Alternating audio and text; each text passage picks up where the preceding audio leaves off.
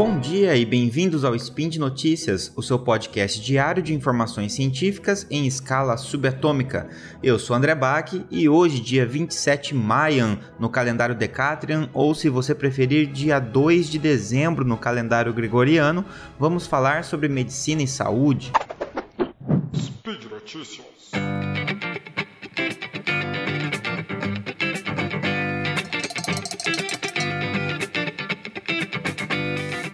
Muito bem, hoje eu resolvi trazer um tema para vocês que sempre eu acabo falando um pouquinho, né, sobre ciência, pensamento científico e pseudociência também, porque eu estava no Twitter é, justamente essa semana e teve uma treta, uma discussão meio grande até, uh, por causa de uma pessoa relativamente influente que se sentiu uh, ofendida ou de alguma forma é, mexida com o fato de haver críticas, né, de cientistas e divulgadores científicos criticarem determinadas práticas pseudocientíficas que se vendem como tratamentos alternativos ou algumas pessoas que chamam também de integrativos, né?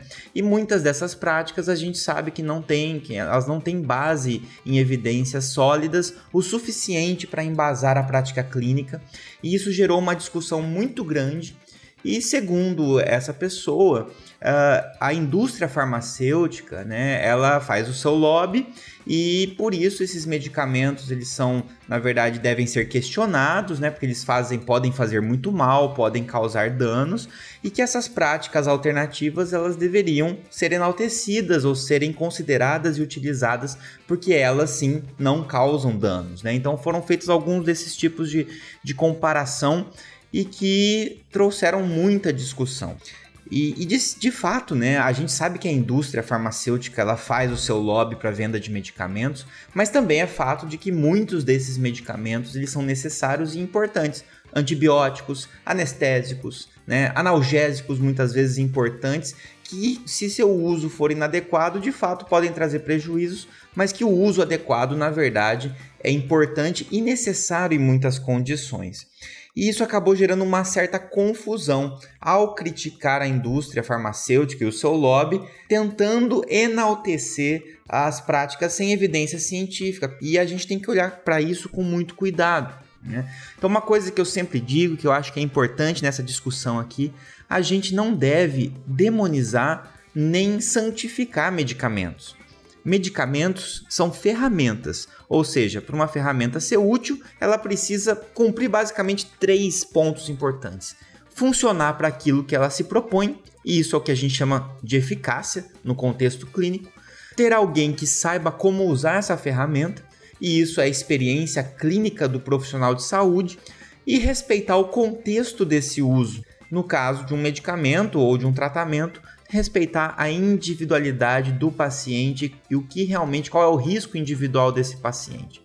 Por exemplo, uma furadeira ela pode ser uma ótima ferramenta se ela for uma furadeira de verdade, funcional, usada por alguém que sabe manipular uma, uma furadeira para furar uma parede que tem um material suscetível a isso.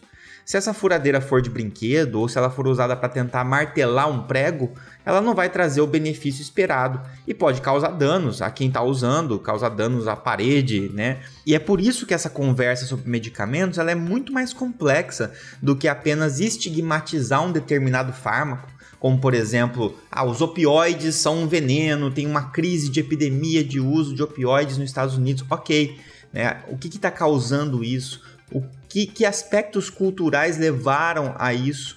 O que da indústria farmacêutica tem contribuído para isso e como a gente pode regulamentar e principalmente educar em saúde os profissionais e pacientes para que o uso de opioides seja feito adequadamente. Por exemplo, pacientes com doenças terminais, é, tratamento paliativo, por exemplo, os opioides são importantíssimos no controle da dor e isso faz parte da humanização em saúde nessa situação, né?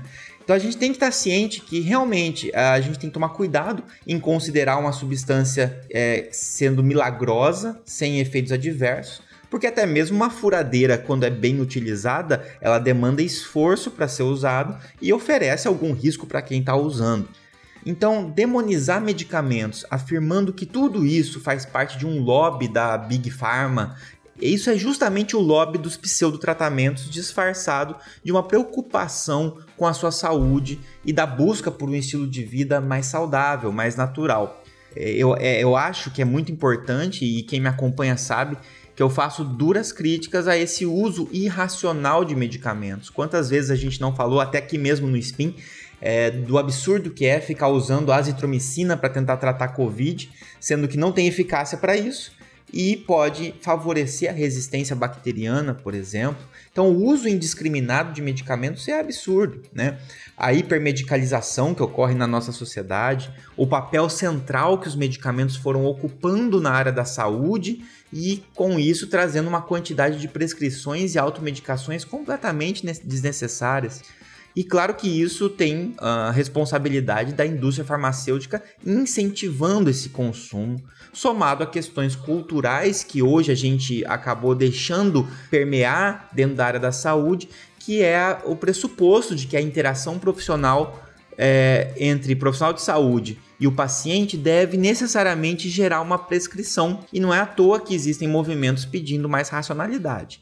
Porém, a gente tem que tomar um segundo cuidado uma outra indústria usa exatamente isso como lobby para vender os seus próprios produtos, mas ela não é vista como uma indústria, ela é vista como um incentivo ao bem-estar, como algo cultural, como algo é, que apela à tradição, por exemplo, né?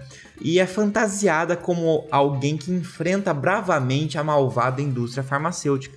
E eu estou falando de muitos tratamentos chamados de alternativos ou integrativos ou de substâncias que possuem características muito promissoras, mas ainda não tiveram a sua validade científica demonstrada, mas acabaram caindo na graça popular, como muitos suplementos, como às vezes uh, se fala de maneira exagerada sobre benefícios de compostos derivados de cannabis ou de substâncias alucinógenas que têm sido utilizadas, por exemplo, é, para transtornos psiquiátricos, mas que a gente precisa ainda de mais robustez para afirmar muita coisa do que a gente afirma.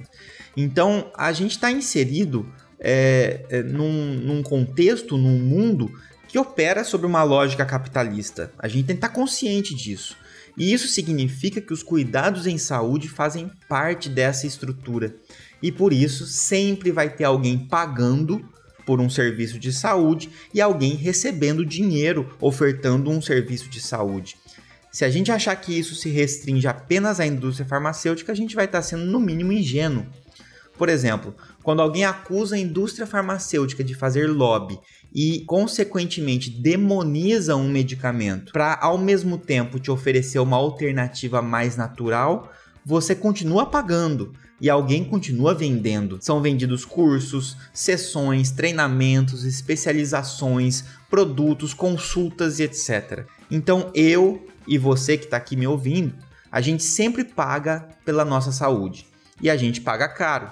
Além disso, a gente paga não só com dinheiro, a gente paga com o nosso próprio corpo, com a nossa própria saúde ao assumir o risco de ter efeitos adversos e consequências não intencionais de qualquer intervenção, seja medicamentos ou seja outros tipos de intervenções. A gente paga também com a nossa esperança de melhorar fazendo um tratamento que está prometendo isso.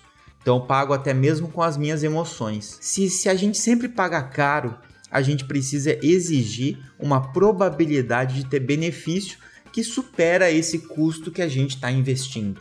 E as probabilidades, elas não vêm do testemunho fervoroso de alguém que usou um produto ou serviço, ou das promessas vazias de quem está vendendo isso.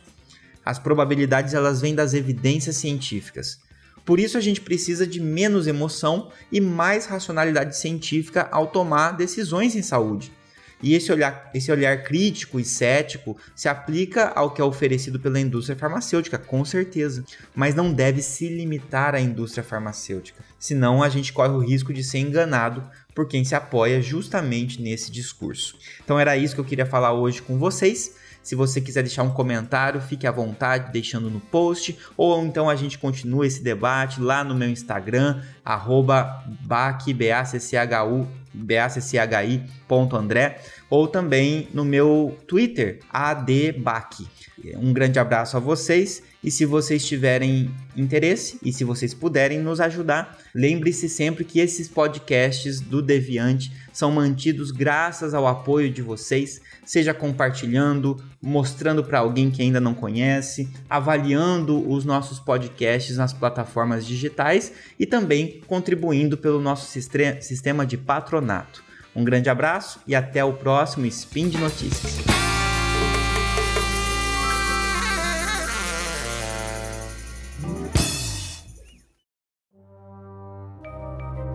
Este programa foi produzido por Mentes Deviantes. deviante.com.br